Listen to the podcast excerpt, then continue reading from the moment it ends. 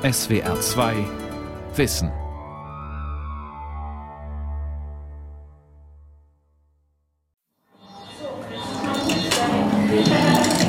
Es ist einfach wichtig zu sehen, dass wir da noch keine Lösung haben. Wir experimentieren. Die Technologien kommen ran, die Kommunikation verändert sich.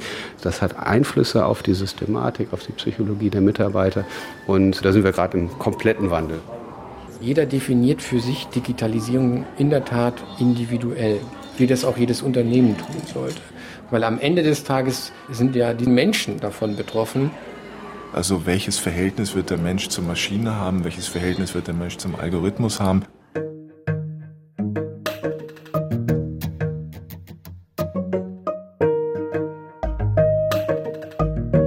Arbeit im Wandel Teil 3 Kollege Computer Wenn Arbeit digital wird eine Sendung von Silvia Plahl Also ich schaue mir die Berufe mit Zukunft an und ich spiele hier gerade so ein bisschen durch. Auf der MS Wissenschaft.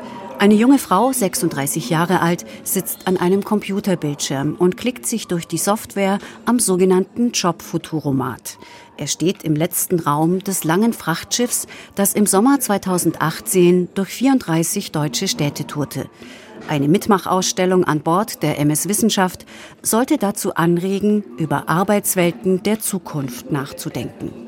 Und ich habe mir zuerst die Sparte Managerin angeschaut, bin dann mal weitergegangen. Die Besucherin der Zukunftsschau arbeitet als Projektkoordinatorin im Bildungsbereich. Sie sucht ihr Berufsprofil und gibt ein. Geschäftsführer, Vorstand und Verwaltungsleiter, weil das am ehesten noch in meine Sparte fällt und sehe, dass das tatsächlich eine Berufsgruppe ist, deren Automatisierbarkeit bei 18 Prozent liegt. Das beruhigt mich ein bisschen, auf jeden Fall. In anderen Berufen sieht dies anders aus. Auch das hat die Besucherin am Futuromaten einmal durchgespielt. Zum Teil sind bereits über 80 Prozent menschlicher Tätigkeiten prinzipiell durch Maschinen ersetzbar. Und diese Möglichkeit wird allgemein noch weiter steigen. Die Technisierung erreicht gerade besonders den Handel, die Reinigungsbranche, Verkehr und Logistik und vor allem die Fertigung. Automatisierbar sind ganz grundsätzlich verschiedene Arbeiten in allen Berufen, von Einkauf und Kalkulation bis zur Beschaffung von Informationen. Doch der Jobfuturomat hält zum Glück nicht nur solche Hiobsbotschaften bereit. Die Projektkoordinatorin hat gerade auch ein paar Perspektiven entdeckt. Bildung und Erfahrung, je höher die ist, desto geringer ist die Quote der Automatisierbarkeit. Und das heißt für mich, dass ich auf jeden Fall auf Weiterbildung setzen sollte. Ich habe ja noch viele, viele Jahre Berufstätigkeit vor mir und bin auch nicht festgelegt auf einen Bereich. Ich bin eigentlich Soziologin und ich glaube, ich habe da einen ganz guten Ansatz mit den Weiterbildungsmöglichkeiten, die ich auch selber forcieren sollte. 2016 haben das Institut für Arbeitsmarkt und Berufsforschung, die Bundesagentur für Arbeit und die ARD diesen Futuromaten entwickelt. Es gibt ihn auch online. Das Joborakel eröffnet einen Blick in eine unbekannte Zukunft. Die sogenannten Substituierbarkeitspotenziale in etwa 4000 Berufen machen klar, welche Aufgaben Computer, Algorithmen, Roboter und Maschinen schon jetzt übernehmen können.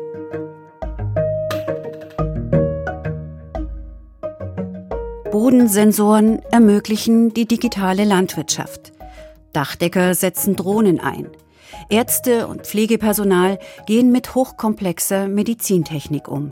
So gesehen ist jeder Beruf bereits heute ein technischer Beruf. Diese Entwicklung wird in rasantem Tempo weitergehen. Immer mehr Roboter und Greifsysteme unterstützen fortan die industrielle Produktion oder auch das Heben von alten oder kranken Menschen. Das autonome Fahren wird im Auto wie im Zugverkehr vonstatten gehen. Algorithmen schreiben den Wetter- und Börsenbericht. Und was künstliche Intelligenz in Zukunft zu leisten vermag, ist kaum vorhersehbar. Was bedeutet all das für die Arbeit der Menschen? Längst geht es nicht mehr nur darum, sich wiederholende und standardisierte Tätigkeiten an Softwareprogramme und Maschinen abzugeben und die Belegschaften darin zu schulen, diese bedarfsgerecht zu bedienen. Also die Drohne zu steuern und Rechnungen und Verträge formularlos einzuspeisen. Die fortschreitende Digitalisierung ist mehr als eine Technisierung. Sie verändert die Art und Weise, wie wir arbeiten, sagt der Volkswirtschaftler Dr. Oliver Stettes. Darüber muss man sich im Klaren werden. Alle sind ja in irgendeiner Form von einer solchen Veränderung betroffen, die das Internet, und das ist quasi die Basistechnologie des Ganzen, uns für das gesellschaftliche und wirtschaftliche Zusammenleben eröffnet. Das Internet ist das Neue. Das Internet erlaubt Vernetzung räumlich und zeitlich völlig frei. Die Fachleute sprechen vom Kulturwandel in der Arbeitswelt. Hard- und Software treiben eine Vernetzung in großem Ausmaß voran. Dies verändert die Geschäftsprozesse. Man tritt schneller miteinander in Kontakt und muss nicht zwangsläufig real aufeinandertreffen. Die einen wachsen bereits mit dieser neuen Form der Interaktion auf. Die anderen sind angehalten, sie in ihr voriges analoges Leben zu integrieren. Den entstehenden Effekt hat der Bildungswissenschaftler Professor Klaus Hurrellmann in vielen Studien gesehen. Dieses intuitive mit digitalen Angeboten umgehen, das bringt die junge Generation mit. Angstfrei, während die Babyboomer-Generation noch immer voller großem Respekt und manchmal sogar mit untergründiger innerer Unsicherheit und Angst mit digitalen Gerätschaften und digitalen Kommunikations- und Servicestrukturen umgeht. Betriebe beschäftigen meist Jüngere und Ältere. Sie stehen also vor der Aufgabe, beide Denkweisen zusammenzuführen. Oliver Stettes vom Institut für Wirtschaft in Köln berät sie dabei. Im Büro des arbeitgebernahen Forschers hängen große Wandplakate mit vielen Fotos. Junge Studierende und Auszubildende aus Unternehmen haben in einem Workshop festgehalten, was sie mit der Digitalisierung verbinden. Vereinfachung, technisches Designen, schnellere Arbeitsabläufe, Chancen, Zukunft. Sie sollten sich aber auch in einen Fabrikarbeiter mit zwei Kindern eindenken, eine Fabrik besuchen und die Beschäftigten dort interviewen. Auf der Plakatwand in Städtes Büro steht nun Angst vor Veränderung, Angst mit neuer Technik umzugehen. Und das ist eine Angst, die dann möglicherweise eine Berührungsangst auch bedeutet, dass sie sagt, ich will gar nichts damit zu tun haben. Wie kriege ich jetzt Manfred und Marianne, wie kriege ich die dazu, dass sie diesen Veränderungsprozess nicht als Bedrohung, sondern als eine Chance begreifen, sich äh, weiterzuentwickeln? Den jungen Leuten fiel dazu ein speziell für den Fabrikarbeiter programmiertes Gerät ein, ein E-Reader oder ein Tablet. Es soll ihn gezielt bei der Arbeit unterstützen. Es ist aus Lego gebastelt. Eine Möglichkeit, in Kontakt zu treten mit Kollegen und Kolleginnen, wenn Fragen sind, sich auszutauschen, sich vielleicht auch zu organisieren. Lernsoftware und dergleichen, die auf ihn ausgerichtet ist. Und dieses Teil hilft mir, meine Aufgaben heute und in Zukunft besser bewältigen zu können. Die jüngeren Generationen als Ideengeber, die frischen digitalen Wind in die Arbeitswelt bringen auf sie haben sich viele Betriebe eine Zeit lang verlassen. Sie setzten moderne IT-Abteilungen und Online-Beauftragte ein. Doch diese Nischenstrategie reicht nicht mehr aus. Gleichzeitig sind nicht wenige IT-Projekte in Unternehmen bereits gescheitert, da sie nur von der Führungsetage initiiert waren und den Teams quasi aufoktroyiert wurden. So macht sich die Erkenntnis breit, dass der große digitale Arbeitswandel nur von allen gemeinsam angetreten, mitgetragen und gestaltet werden kann. Inga Höltmann ist eine Beraterin für die künftige neue Arbeit, die sogenannte New Work. Wenn sie in Unternehmen geht, schlägt sie zuallererst vor, anfangen darüber zu reden. Ich sehe das tatsächlich so, dass Digitalisierung vor allem erstmal eine Kommunikationsaufgabe ist. Denn nur wenn alle sich einig sind, können erste und nächste digitale Schritte auch funktionieren. Damit wir zum Beispiel vom Telefon und von der E-Mail wegkommen. Das kann wirklich ganz niedrigschwellig anfangen mit bestimmten Kommunikationstools, mit denen ich einfach anfange, so ein bisschen diese Chat-Kommunikation, die wir aus dem Internet kennen, aus Social Media kennen, die in die Unternehmen zu übertragen, weil da sind die Leute mittlerweile daran gewöhnt. Bis hin zu, wir arbeiten in Zukunft selbst organisiert, eher in Kreisen, denn in Hierarchien aber New Work kann einfach auch sein, dass man sagt, okay, wir fangen mal an, uns damit auseinanderzusetzen und versuchen auszuprobieren, was zu uns passt und gucken einfach, was funktioniert und was vielleicht auch nicht funktioniert.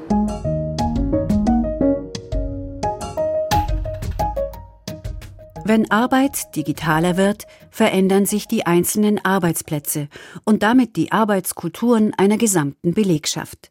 Es entstehen ganz neue Formen von Austausch und Kooperation, egal ob in Dienstleistung, Industrie, Verwaltung oder Handwerk. Malermeister Matthias Schulze sagt dazu, Pinsel und Rolle wird man immer brauchen, aber wir müssen uns ganz neu erfinden. Abläufe sind digitalisiert worden. Informationen werden über gemeinsame Projektmappen gesteuert. Und für die ältere Generation haben wir dann Zwischenlösungen gesucht. Jeder Mitarbeiter hat ein Smartphone und dort ist unsere Handwerkersoftware installiert. Und äh, dort können Sie Ihre Zeiterfassung tätigen, dort können Sie Materialanforderungen tätigen, dort können Sie Bilder machen, Sie können kommunizieren im Chat, Sie können Ihre Aufgaben einsehen. Den größten Prozesswandel, den unsere Mitarbeiter erleben dürfen, jeden Tag ist, was werden die Menschen, die unsere Kunden sind, brauchen und wie suchen sie? Matthias Schulze bittet Interessierte auf das gelbe Sofa in seinem Studio zur individuellen Farb- und Materialberatung in der realen Welt. Er möchte sich aber auch in der virtuellen Welt professionell und profiliert präsentieren. Schulze greift im Studio zu seinem Tablet. Wir können das ja mal durchspielen.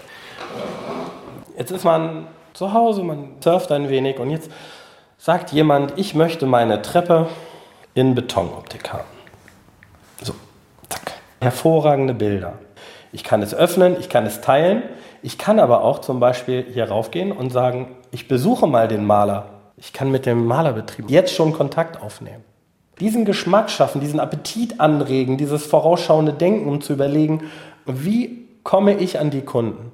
Dafür brauche ich das Internet, gute Geschichten, ehrliche Geschichten, die Mitarbeiter dafür.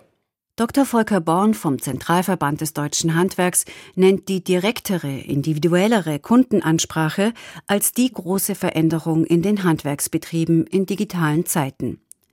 Matthias Schulze bespielt sie mit seinen Mitarbeiterinnen und Mitarbeitern auf diversen Kanälen.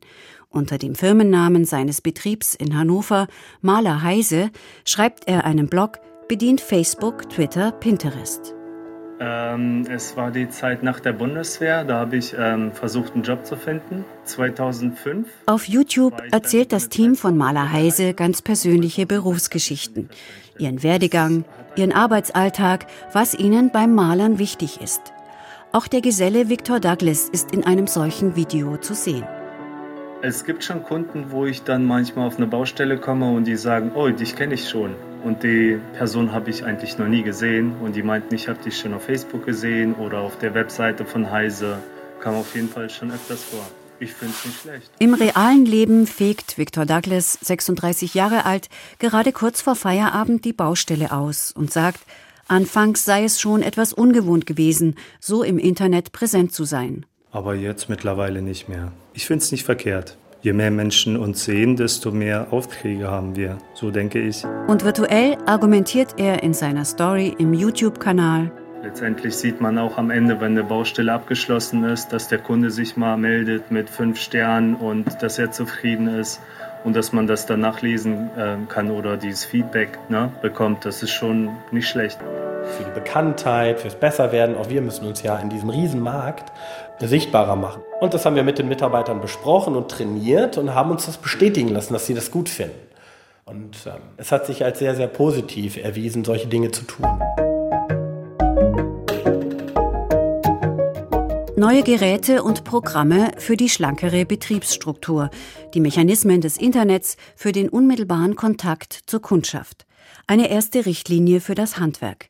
Matthias Schulze versucht auch andere Unternehmen auf diesem Weg mitzuziehen. Er gründete eine Akademie und das Partnernetzwerk Mein Maler. 16 Betriebe haben sich bislang angeschlossen. Was das neue Arbeiten in ihrem Fall konkret bedeuten soll, ist dennoch vielen Firmen noch ziemlich unklar und auch ungewohnt. Und Großunternehmen oder Konzerne schicken ihre Belegschaft daher gern als Hospitanten zu denen, die es von der Pike auf lernen – zu den jungen Unternehmensgründern, den Start-ups. Für sie ist digitales Denken und Arbeiten von vornherein Teil ihrer Geschäftsidee. In der Fabriketage der Founders Foundation in Bielefeld sitzen an den langen Tischreihen links die Mentorinnen und Mentoren und rechts die Gründerinnen und Gründer an ihren Laptops und PCs. Hier wird der erfolgreiche Betriebsstart trainiert. Zeitlich limitiert auf sechs Monate, straff organisiert, in lockerer, offener Atmosphäre. Sebastian Borek ist Geschäftsführer und Mitgründer dieser Unternehmerschmiede. Diese ganze Coworking-Bewegung, gemeinsam arbeiten und wie diese Räume konstruiert sind, die sind nicht alle nur hip und cool und haben eine Kaffeemaschine und einen Kicker. Das haben die auch, sondern die sind dazu da, um diese neue Form des Arbeitens stärker zu forcieren. Was? Ich komme mit. In Bielefeld arbeiten wie überall in den Start-ups Programmierer und Nicht-Programmierer eng zusammen. Das kann symptomatisch auch für künftige Tätigkeiten gelten. Denn werden auf der einen Seite technische Abläufe an Algorithmen abgegeben, werden auf der anderen Seite für die Arbeit der Menschen neue Räume frei.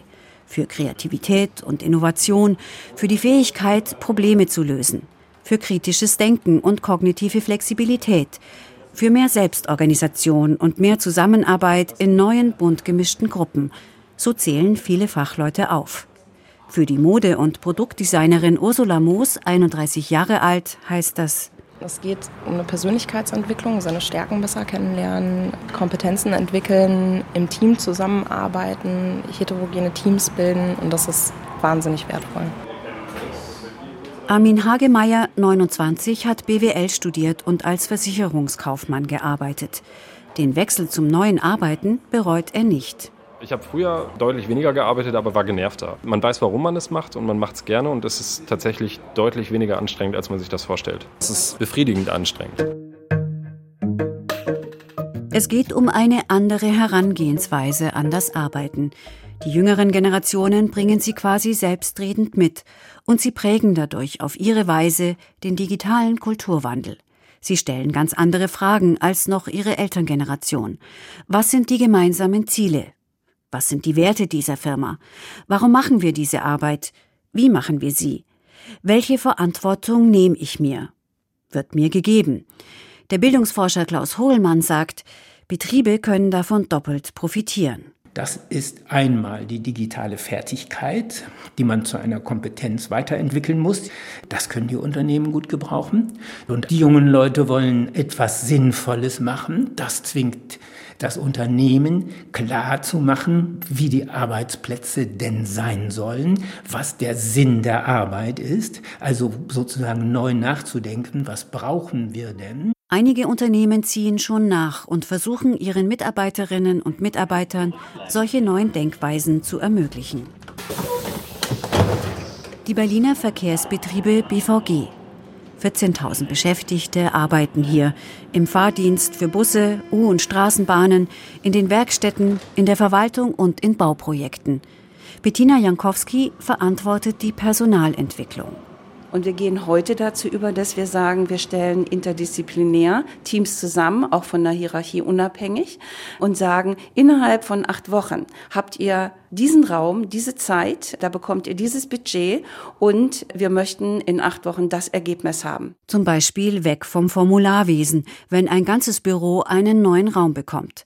So ein Umzug hat früher drei Wochen gedauert und eine Unmenge an Papier erzeugt. Und dann hat sich eine Gruppe daran gesetzt und hat das Ganze standardisiert und automatisiert. Und heute sind es drei Klicks im System. Traditionsfirmen bemühen sich von den dynamischen Neugründern zu lernen. Start-up-Teams müssen betriebswirtschaftliches Handwerkszeug in ihr flinkes und flexibles Agieren integrieren. All dies geschieht im Zuge der Digitalisierung. Der Gründercoach Sebastian Borek hat klar vor Augen, was in der Arbeitswelt dann künftig von allen gefragt sein wird. Man merkt einfach, dass emotionale Intelligenz in verschiedensten Bereichen wichtig ist. Empathie und Kreativität ist wichtig, aber auch komplexe Situationen runterbrechen zu können. Projekte zu managen, viele Bälle in der Luft zu halten und ordentlich umzusetzen. Das wird auch noch ein Top-Skill sein. Was mache ich mit der Technologie? Wo setze ich die ein? Und verantwortungsvoll für unsere Gesellschaft. Und das ist fast schon eine ethische Kompetenz, die man da mehr braucht, anstatt den Code zu schreiben. Technische Neuerungen, digitale Möglichkeiten und die schnellen Kommunikationswege im Netz verändern das gesellschaftliche Zusammenleben und die Arbeitswelt und Arbeitgebende wie Arbeitnehmende müssen sich gemeinsam die Frage stellen, wie sie mit dieser Veränderung umgehen und wo sie sich positionieren wollen. Alte Strukturen brechen auf, in den Betrieben und außerhalb. Handwerker vernetzen sich, Unternehmen öffnen sich und arbeiten mit anderen zusammen. Kunden werden stärker integriert. Aus ihren Geschichten entwickelt dann eine Firma wie Coca-Cola ihre neuen Marketingideen. Bäcker gehen online. Die über 40-jährige Berliner Ökobäckerei Weichhardt verkauft ergänzend zum Tagesgeschäft inzwischen fünf Brotsorten im Netz. Für die Kreuzberger Brezelbar ist der Online-Lieferservice bereits seit 2015 das eigentliche Kerngeschäft. Mit etwas Verzögerung folgen nun auch die Ausbilder dieser Entwicklung. 1000 junge Menschen konnten im Jahr 2018 die neu geschaffene Lehre zur Fachkraft für E-Commerce beginnen. Einige Banken bilden inzwischen auch den Kaufmann und die Kauffrau für Dialogmarketing aus. Sie koordinieren vor allem das Telefonbanking und die Direktfilialen. Und das Bundesinstitut für Berufsbildung hat im Auftrag der Bundesregierung die elf Ausbildungsordnungen der Metall- und Elektroberufe an den digitalen Wandel angepasst, so die Formulierung. Digitalisierung der Arbeit, Datenschutz und Informationssicherheit werden feste Bestandteile der Ausbildung, heißt es weiter. Diese Neuerungen traten zum 1. August 2018 in Kraft und sie betreffen auch die nach wie vor sehr beliebte Ausbildung zum Mechatroniker. In der Reparaturwerkstatt der Berliner Kfz-Innung stehen gerade die angehenden Meister an den Geräten. Die Innung hilft als überbetrieblicher Ausbilder vor allem den kleineren Kfz-Werkstätten. Rainer Ulrich, stellvertretender Schulleiter, erklärt nebenan im Grundkursraum, was hier mit den Lehrlingen geübt wird. Früher haben sie gefeigelt, heute ist es so. Fangen wir an mit Hochvolt, kleinste Modell, was es so gibt von einem Elektrofahrzeug. Und hier sind Schnittstellen. Da ist dann aber auch die Verbindung mit dem PC, so dass man am PC mit einer entsprechenden Software auch das eine oder andere schon nachvollziehen kann. Auch Mechatroniker sollen forschend lernen, so der moderne Fachbegriff. Sie bekommen ein Arbeitsblatt. Da steht drin, Scheinwerfer, Beleuchtung geht nicht. Und dann müssen Sie suchen. Eine Systematik erkennen, wie gehe ich vor und wo sind die Informationen. Die sind da im Rechner, hinterlegt in einer Datenbank oder hier eben in Papierform. Nur wer das komplette analoge Rüstzeug beherrscht, wird auch in der Lage sein, die neue Technik richtig zu nutzen. Darin sind sich viele Handwerker einig. Der angehende Kfz-Meister Besnik Kawaya ist 24 Jahre alt und sagt, man muss sich halt auf den Laufenden halten. Wenn man es einmal gecheckt hat, dann hat man es drauf. Ein Roboter, glaubt der junge Mann, wird auch künftig keine Bremsen reparieren können. Viel zu umfangreich für einen Roboter, denke ich. Also der Beruf wird eigentlich nicht aussterben. Wartung und Reparatur von Kraftfahrzeugen sind die einzigen Tätigkeiten, die in der Mechatronik nicht von Maschinen übernommen werden können, vermeldet auch der Jobfuturomat. Ansonsten sei der Beruf allerdings zu über 70 Prozent automatisierbar. Eine verunsichernde Prophezeiung, gegen die Kerstin Andrehe engagiert ankämpft. Sie ist Bundestagsabgeordnete für Bündnis 90 Die Grünen aus dem Wahlkreis Freiburg. Die Antwort liegt für mich darin, dass wir Qualifizierung, Weiterbildung finanzieren, dass wir in diese neue Arbeitswelt mitnehmen, dass wir auch neue Geschäftsfelder ermöglichen und die vorhandene Arbeit auch gut verteilen. Die studierte Volkswirtschaftlerin beschäftigt sich bereits seit vielen Jahren mit dem Wandel in der Arbeitswelt. Sie geht gleich ins Detail. Die ständige Erreichbarkeit und auch das Recht auf ein Arbeiten außerhalb des Betriebes, Stichwort Homeoffice, erfordere ein neues Arbeitsschutzgesetz. Also es geht vor allem um die Ruhezeiten. Wie viel Abstand muss sein zwischen den Tätigkeiten? Weil das ist schon wichtig. Und die Diskussion um eine gesunde Balance führen wir gerade. Die Grünen-Politikerin Kerstin Andrehe fordert daneben auch eine klare soziale Absicherung, insbesondere für diejenigen, die in der neuen Arbeitswelt Neues ausprobieren. Und das Wichtigste scheint mir heute zu sein, dass die Institutionen, seien es die Bundesagentur für Arbeit oder die Kammern, nicht erst dann greifen oder zum Zuge kommen, wenn die Arbeitslosigkeit vorhanden ist, sondern Qualifizierung muss parallel zur Arbeitszeit laufen. Und dieses muss nicht alleine, aber auch vom Staat finanziert werden.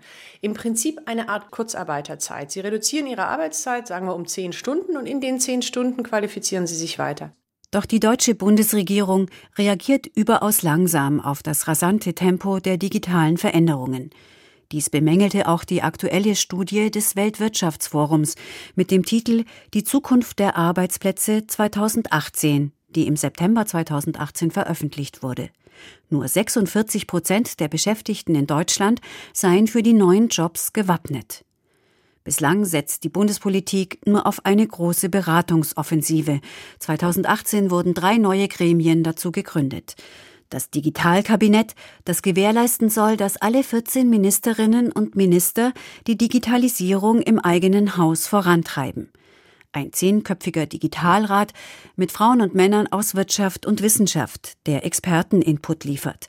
Und die Datenethikkommission, die Lösungen für den Umgang mit digitalisierten Daten finden soll.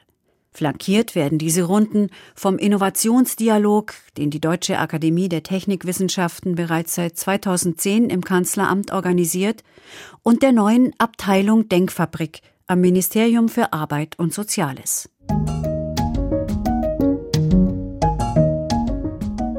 Vielerlei Fragestellungen und Diskussionen, während die Unternehmen eine politische Strategie einfordern, weil in der Arbeitswelt die Umbrüche schon im Gange sind. Eine lebenslange Lernfähigkeit soll künftig die Schlüsselkompetenz für alle sein. Die Digitalisierung rüttelt an der Aufteilung von Fachwissen. Unternehmen suchen inzwischen eher nach Tüftlern und Teamplayern.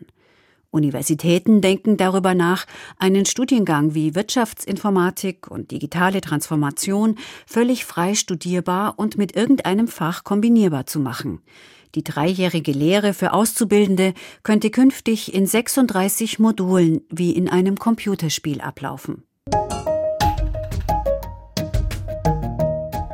Professor Ayat Al-Ani forscht am Alexander von Humboldt Institut für Internet und Gesellschaft. Er sagt, ich glaube, eine gute Botschaft von Unternehmen wäre auch zu sagen, wir wissen, dass sich die Arbeitswelt ändern wird. Aber wir helfen dir auch, dass du mit diesen Neuerungen umgehen kannst. Das heißt, wir wissen selber noch nicht genau, wie schaut ein Verlagshaus in 10 oder 15 Jahren aus, wie schaut eine Bank in 10 oder 15 Jahren aus. Aber wir begeben uns hier auf eine Reise und wir nehmen dich mit und du musst uns helfen und wir helfen dir, mit diesen Neuerungen klarzukommen und diese neue Organisation aufzubauen. Auch in der Zukunft wird es Menschen geben, die Kunden beraten, den Müll verwerten oder Patienten operieren. Aber ihre Arbeit wird sich wandeln. Sie wird in Teilen automatisiert oder von intelligenter Technik unterstützt werden. Aus den Beratern, Müllmännern und Chirurgen von heute werden morgen Abfalldesigner, Roboterberater und Telechirurginnen.